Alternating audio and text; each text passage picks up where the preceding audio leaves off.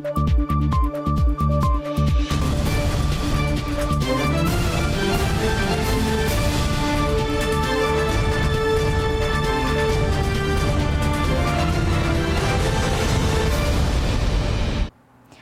时刻带您迅速掌握潮流趋势，欢迎您收看《财经趋势四点零》，我是赵廷玉。首先带您看到，又有重量级半导体业者宣布投资美国。上游细晶圆大厂环球晶二十八号呢正式宣布，在美国德州新建十二寸细晶圆厂。不过，董事长徐秀兰指出了，美国设厂成本较高，如果美国晶片法案没有如期通过，设厂计划将进行调整。位在美国德州东北方的谢尔曼市，人口三万七千多人，而这里即将是台湾半导体大厂前进美国的下一站。细晶圆大厂环球晶敲定新建全新十二寸细晶圆厂，产能预计二零二五年开出，将分阶段建设，最高产能可达每月一百二十万片，砸下五十亿美元投资。经过全部的分析，还有包括客户的订单等等这些总客户的承诺，我们说所有的 factor 放在一起，我们就选定了。要在美国来作为我们 Greenfield 来起建的这个点。环球金董事长徐秀兰透露，收购视创破局后，便启动扩厂 Plan B 计划，像是格罗方德、英特尔、德州仪器以及台积电，也都宣布在美国投资，对细晶圆需求大幅增加。那美国的十二寸晶圆厂，前一个十二星十二寸晶圆厂是二十年前盖的。那所以我们就决定说，我们又美国又一直增加很多客户，环球金源扩厂的做法都是一定会有一定的这个客户的 commitment，我才会。呃，启动去建厂，所以不会说盖完厂再来找客人，还没盖你就要必须卖掉八成才能才能够盖厂。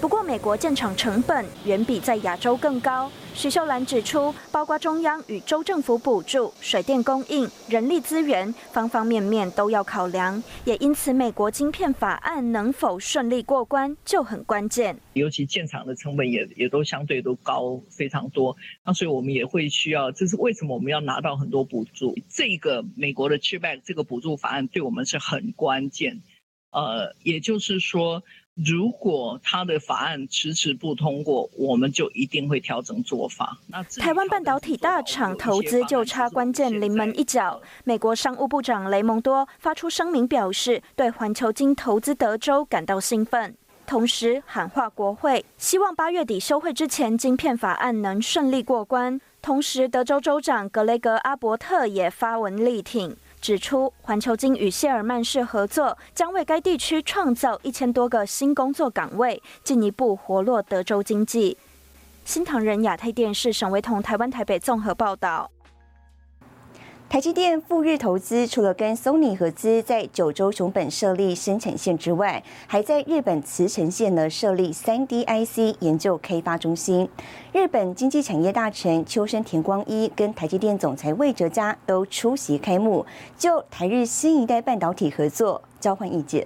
つくば市に設けられた新たな研究拠点、およそ370億円の事業費のうち半分に相当する。 およそ190億円は日本政府が支援していて今日は TSMC や日本政府の関係者が集まり開所式を行いました台积电在日本设立的 3D IC 研发中心二十四日正式开幕。台积电总裁魏哲嘉亲赴日本出席典礼。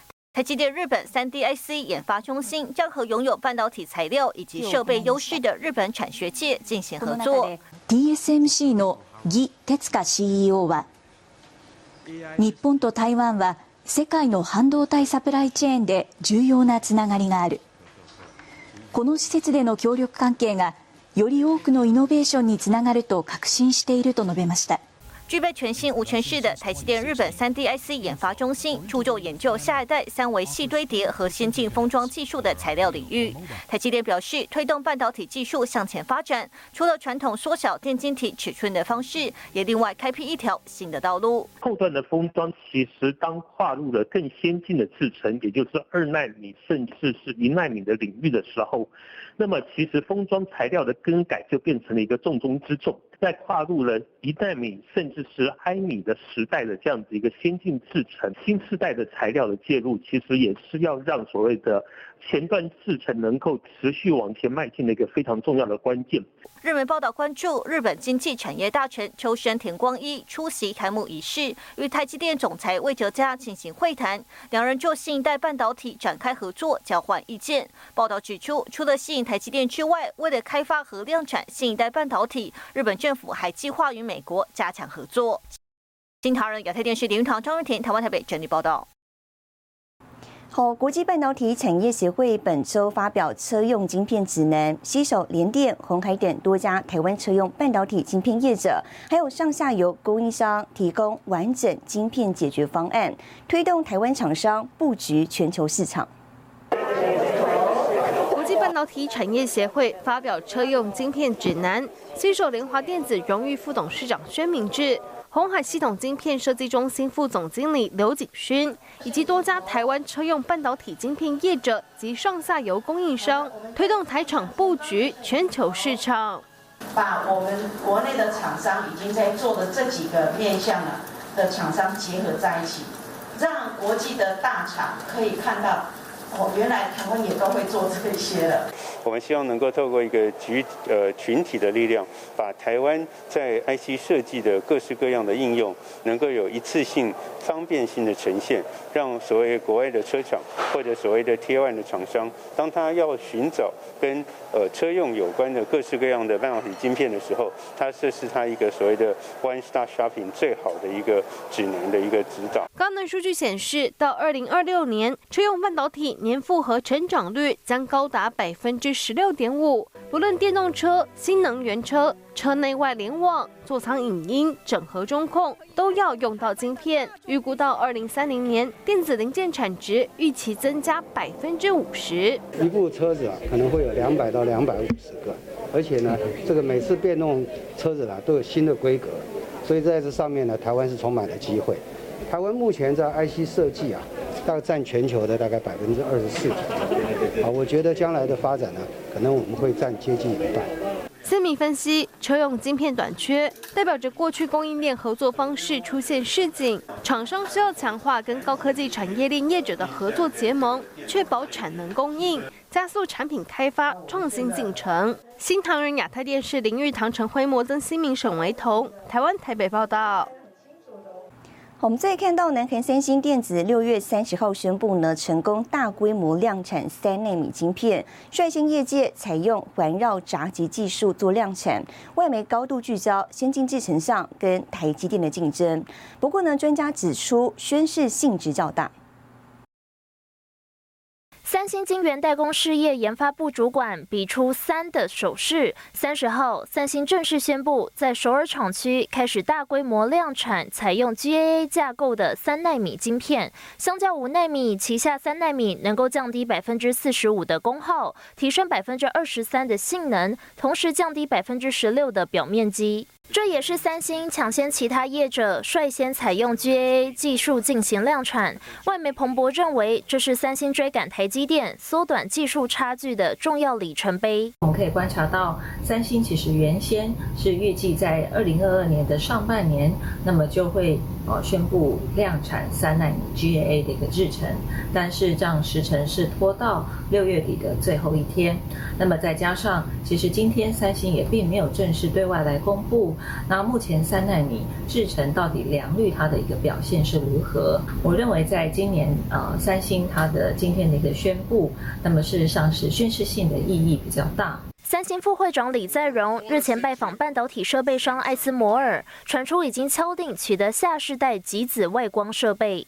台积电方面，二零二二下半年导入的三纳米依旧采用较为成熟的 FinFET 架构，二零二五年生产的两纳米晶片才会采用 GAA 技术。我们也在发展二纳米 technology 啊，所以我们 Intel 也在发展二纳米 technology 啊，所以这个并没有特别的呃，不会太不会特别担心了，因为其实我们二纳米 technology 这个。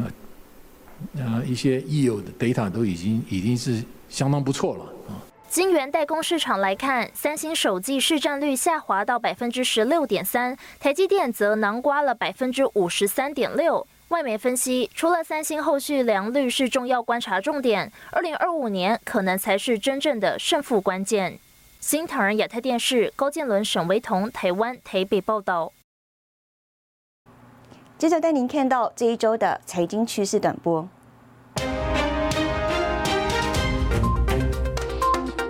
台积电罕见出现三大客户调整订单，七月中法说会下修全年营收目标杂音已涌现，同时也使得弥漫悲观氛围的半导体市况雪上加霜。日本 MCU 龙头大厂瑞萨电子本周三宣布携手印度最大集团塔塔，双方将在半导体设计跟开发等领域进行合作。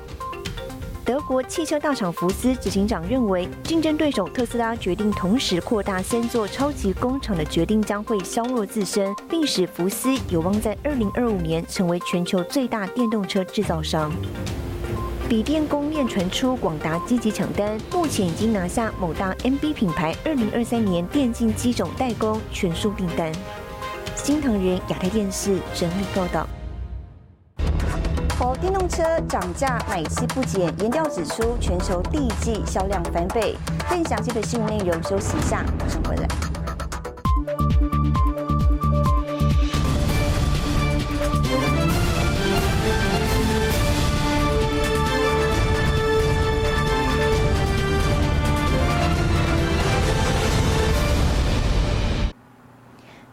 通膨加上原料成本上涨，电动车呢掀起一波波涨价潮。像是特斯拉 Model Y 修旅车，今年已经三度涨价，涨幅约百分之九。不过呢，似乎不影响美气。市调机构数据显示了，今年第一季全球电动车销量月增近百分之一百二。加油站荧幕上跳动的价格，让美国车主怨声载道，不少人开始考虑转买电动车。不过，随着通膨加上电动车原料成本节节攀升，掀起电动车涨价潮。There's been deficits for lithium going forward, and prices have gone through the roof. The price increases we saw in lithium over the last 12 months have actually resulted in battery costs increasing around 30%. 特斯拉最畅销的 Model Y 修理车今年已经三度涨价，涨幅约达百分之九。而福斯集团旗下的品牌高层表示，欧洲每年百分之七的通膨率让公司无法打造便宜的电动车款。根据市调机构数据显示，今年五月美国电动车平均售价约五万四千美元，比去年同期上升百分之二十二。不过，尽管电动车价格上涨，似乎不影响买气。There's no stopping the global EV market from expanding. At present, the market is worth $246 billion. In the next six years, it's estimated to grow over to over $1,000 billion. dollars. 根据电动车销售数据追踪网站估计，今年第一季全球电动车销量月增近百分之一百二。不过，仍有市调机构高层示警，车厂不能放任价格持续飙涨，最终仍需要找到将更便宜的电动车推向市场的方法。新唐人亚太电视胡庄汉、赵廷玉整理报道。好，鸿海集团供电动车领域董事长刘阳伟访问东南亚六天行程呢，分别会见了印度总理莫迪、印尼总统佐科威与泰国总理帕拉育。印尼投资部二十九号呢，已经证实了确认红海等企业将在当地投资一百一十八兆印尼盾，专攻镍下游电池领域发展计划。鸿海董事长刘扬伟造访泰国，并拜会泰国总理帕拉育，两人相见欢，双方就电动车发展及鸿海透过营运本地化模式，在当地打造电动车产业链进行深度交谈与讨论。总理帕拉育也介绍泰国打造电动车环境，推动三十三十政策、零废排放车辆的目标及泰国车辆产业的发展潜能。鸿海积极布局电动车，以营运本地化模式部件。董事长刘阳伟率团开启拜访行程。二十三日拜会印度总理莫迪，二十五日前往印尼与总统佐科威见面。第三站来到泰国。二十九日，印尼投资部向外媒证实，已确认鸿海等企业将在当地投资一百一十八兆印尼盾，专攻镍下游电池领域发展计划。Uh, such as you know the uh, uh, training schools for the mechanical technicians, and also we're talking about you know having some land uh, in Baton to build our EV-related uh, uh, facilities there. Dan kita tahu Foxconn adalah satu perusahaan terbesar di dunia yang main di bidang telekomunikasi dan teknologi. Jadi harapan kita dengan masuknya Foscon dan Indonesia ke depan akan lebih baik. 除了专注电动车领域，红海在半导体采购金额规模也持续增加。根据统计，今年全球半导体采购市场规模将突破六千亿美元，其中红海年采购额超过六百亿美元，占全球半导体采购市场规模比重超过百分之十，逐步实现集团三加三的核心目标。新唐尔亚太电视胡宗汉、李晶晶综合报道。元东新董事长许旭东主持股东会，谈到持续开发绿色环保、车材跟医疗卫材。许旭东还透露，目前呢已经打进了电动车大厂特斯拉供应链，绿色产品比重稳定攀升，预计到二零二五年将达到百分之三十，二零三零年绿色产品比重过半。第一季呢是有合并营收六百三十四亿，税后净利有二十七点五亿，以这个角度讲。呃，目前还算不错。远东新世纪今天召开股东会，公布去年财报。二零二一年合并营收两千三百八十八亿，税后净利九十六点八亿，成长了百分之二十。每股盈余一点九四元，配发现金股利每股一点五元。下半年景气看法，你现在问跟等两个小时后问又完全不同了。整体上讲起来。也不见得差到这个程度。现在看看这个战争就这样子拖下去，务实、运输等等，这个都会有一点影响。但是到到其他的，我没有这么悲观吧。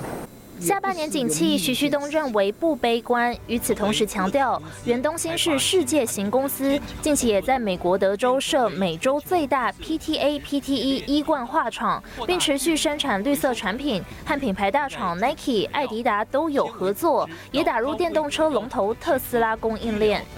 我们的 mission 是在二零二五年，我们的绿色的产品要占我们整个数量的百分之二十。二零三零年，我们希望能够达到百分之五十，需求量远超过目前的能够产出来的，所以没有销售的问题，没有价钱的问题，只有资本支出投资的问题。有投资回收，我们就加快速度。而股东会采线上线下同时进行，徐旭东女儿远东新董事徐国美也线上参与股东会，不过似乎讯号不太好。许光美啊，还有大啊博士，Did you hear me? You didn't hear me? 儿子徐国安也出席股东会，媒体再度聚焦接班议题。徐旭东人事紧回，参加股东会一年一次，应该的。新唐人亚太电视黄亮简、曾新敏，台湾台北报道。接下来带你浏览这一周的重要财经数据。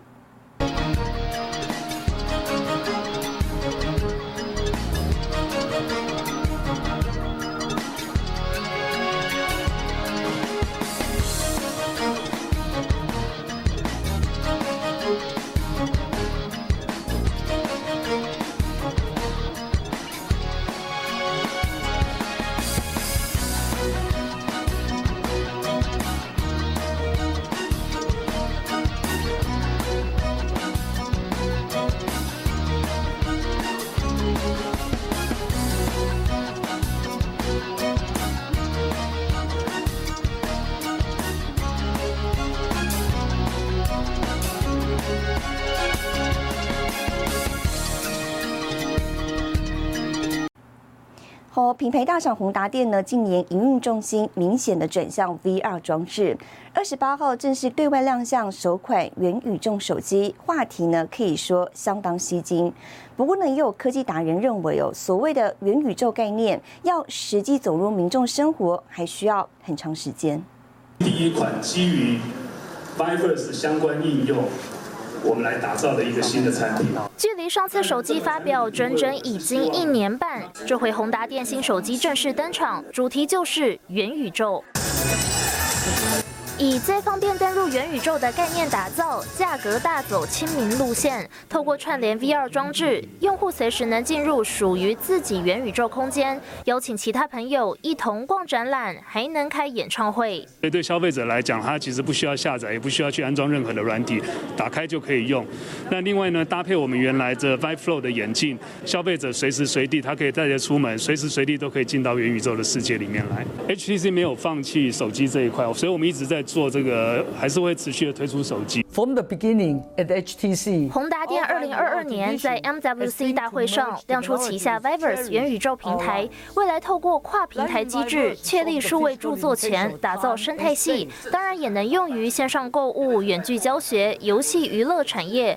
不过宏达电九九出新机，等到的却是中阶机款，市场反应两极。包含之前呃部分在研发人力哦销售给给 Google，我觉得不不影响啦。那只是说目前他们 VR 或者说元宇宙，这要在未来要要到消走到走到消费者要做大卖或成功，可能还有很蛮蛮长条路走。手机部分可能在研发能量就稍微弱了一些。三 C 达人话说的很直接，翻开今年宏达电前五个月营收十六点一七亿元，还比去年同期衰退了百分之十三。第一季每股亏损零点九二。就连一开始发起公司 Meta，去年元宇宙业务就大亏一百亿美元，加密货币、NFT 等话题忽然冷却，气氛明显退烧。品牌大厂这回端新品就得看市场接受度。新唐人亚太电视陈辉模、沈维彤，台湾台北报道。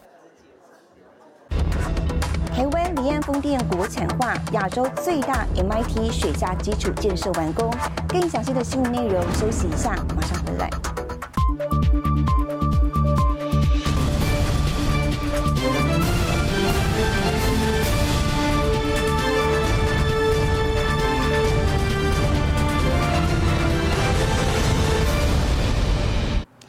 回来，台湾政府呢积极推动离岸风电发展。丹麦哥本哈根基础建设基金二十八号携手台湾厂商世纪钢构，宣布台湾本土制造、亚洲首座的九点五 m 瓦离岸风电水下基础呢已经正式完工，即将在七月出海安装。在我身后呢，可以看到台湾本土制造，也是亚洲首座的九点五 mega 瓦离岸风电水下基础呢，是已经完工了。那将在七月的时候出海安装。专方继西岛离岸风电计划找来台厂世纪钢制造离岸风电水下基础，让台湾拥有本土供应链，打造中部和北部的钢构产业链聚落。the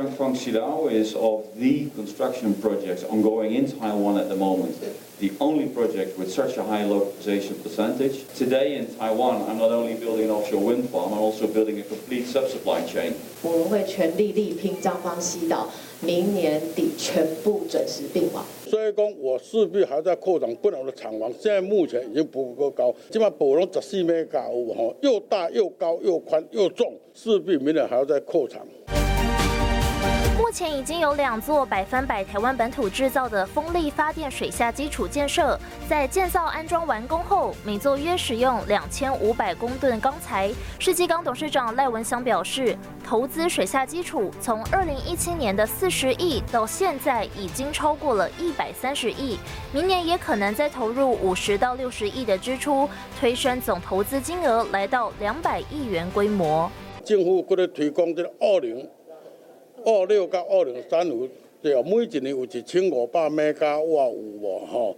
啊，过来，你讲二零四零年以后咧，二十年后嘛是第一波的嘛，才那个太旧换新啊有无吼？所以除非啊，有国靠能源免用到电的无，我我认为是。永远做不完的丢了。而台湾风力发电产业不仅迈向本土化，也有望打入国际。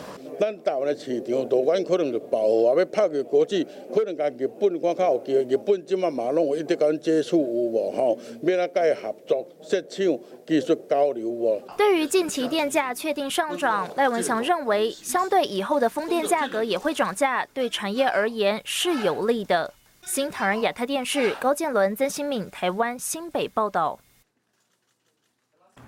好，在电商平台网购时，您习惯使用刷卡还是货到付款呢？现在呢，有一种新的支付方式，叫做先买后付。消费者呢，不需要绑定信用卡，也没有循环利息。电商业者瞄准八百万无卡族市场，抢食先买后付这块大饼。网购下单的物品金额太大，不想一次付清，现在有先买后付的选择。台湾电商业者看准八百万无卡族商机，推出先买后付、无卡分期和行动支付三合一的服务。业者指出，顾客支付金额月增超过六成。目前就是试营运了一个月嘛，那我们我们认为我们的成成效目前是非常好，我们已经有突破三万的三万个呃用户了嘛，那其实也非常非常多的通路开始跟我们联系。根据美国联合市场研究公司指出，二零二零年先买后付的市场规模约九百亿美元，到二零三零年可高达近四兆美元。而台湾目前经营先买后付的金融消费，除了网家，还有中租零卡分期、日商 FT、Fastny、Beauty Pay 都在抢食这块大饼。疫情带来的 Buy Now Pay Later 的成长，一方面是因为它是一个无接触式的一个。啊，支付形式，今年我看好像更进一步啊，那这可能是来自于通膨的缘故啊，通货膨胀带给消费者一个对啊使用现可支付所得更积极的安排啊，那这个时候他啊怎么样运用到这个金融服务，就变成了一个关键啊。先买后付趋势强劲，支付产业抓紧商机，就盼能扩大新的客户群。新唐人亚太电视曾义豪、曾新敏，台湾台北采访报道。好，带您看到下周有哪些重要的财经活动。七月五号，澳洲央行公布利率决议。七月五号，台塑新智能科技公司成立记者会。七月六号，美国 ISM 公布非制造业采购经理人指数。七月七号，美联储公布会议纪要。谢谢您收看这一周的财经趋势四点零，我是赵廷玉，我们下周再见。